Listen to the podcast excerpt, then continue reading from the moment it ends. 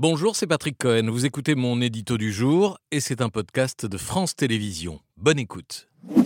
Patrick, une nouvelle Ukraine aux portes de la Russie. La Géorgie, petit pays bordé par la mer Noire, comme l'Ukraine, ancienne république soviétique, tiraillée entre ses rêves européens et ce grand voisin russe qui occupe encore près de 20% de son territoire depuis la guerre de 2008, quand les deux régions séparatistes pro-russes d'Abkhazie et de Sétie du Sud ont proclamé leur indépendance. Ces aspirations européennes ont ressurgi soudainement cette semaine, durant trois jours de manifestations massives et durement réprimées, parce que le gouvernement, le pouvoir géorgien, a tenté d'imposer une loi liberticide et directement imposée de Moscou. La loi sur les agents de l'étranger. Exactement. Le parti au pouvoir qui s'appelle Rêve géorgien et qui est lié à un oligarque, Ivanishvili, qui a fait fortune en Russie. Ce parti voulait affubler du sigle infamant agent de l'étranger toute association, ONG ou média recevant plus de 20 de son financement de l'étranger. C'est la copie conforme de la loi mise en œuvre il y a dix ans en Russie en réponse aux manifestations contre le retour de Vladimir Poutine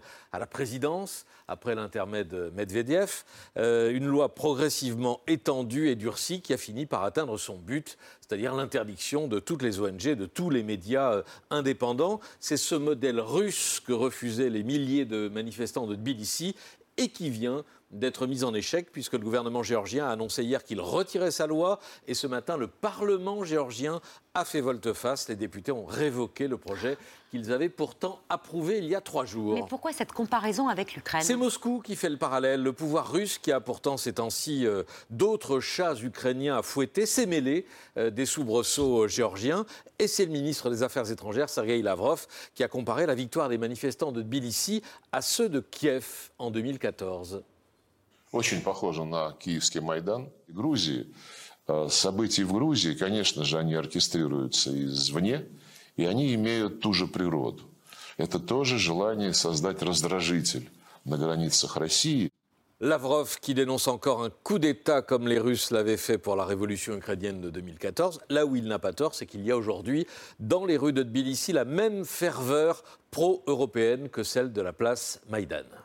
We protested about their Russian policy, and uh, Georgian people will continue to fight for their European future and their uh, and free Georgia. Of course, we have Western values, and we will not and never ever uh, accept anything Russian, or we don't want to go back to USSR. It is that simple. So we want Europe. We are Europe, and we will fight for Europe.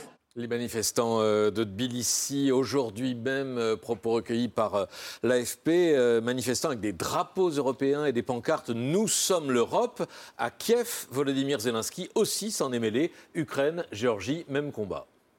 Немає такого українця, який не бажав би успіху нашій дружній Грузії, демократичного успіху, європейського успіху.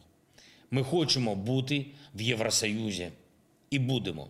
Ми хочемо, щоб Грузія була в Євросоюзі, і я впевнений, буде. Zelensky a raison, la Géorgie pourrait aussi rejoindre l'Europe Pas dans un premier temps, non. Euh, l'été dernier, Bruxelles a accordé le statut de candidat à l'entrée dans l'Union européenne à l'Ukraine et à la Moldavie, mais pas à la Géorgie. Euh, le chemin sera très long. En attendant, euh, après cette semaine, la Géorgie, qui semblait en voie de russification, paraît au contraire s'ukrainiser. Merci d'avoir écouté ce podcast de France Télévisions. Pour ne rien rater de C'est à vous en audio, vous pouvez vous abonner à tous nos podcasts sur votre plateforme d'écoute favorite dans la rubrique C'est à vous et en vidéo, le replay bien sûr, c'est sur France.tv. À très vite.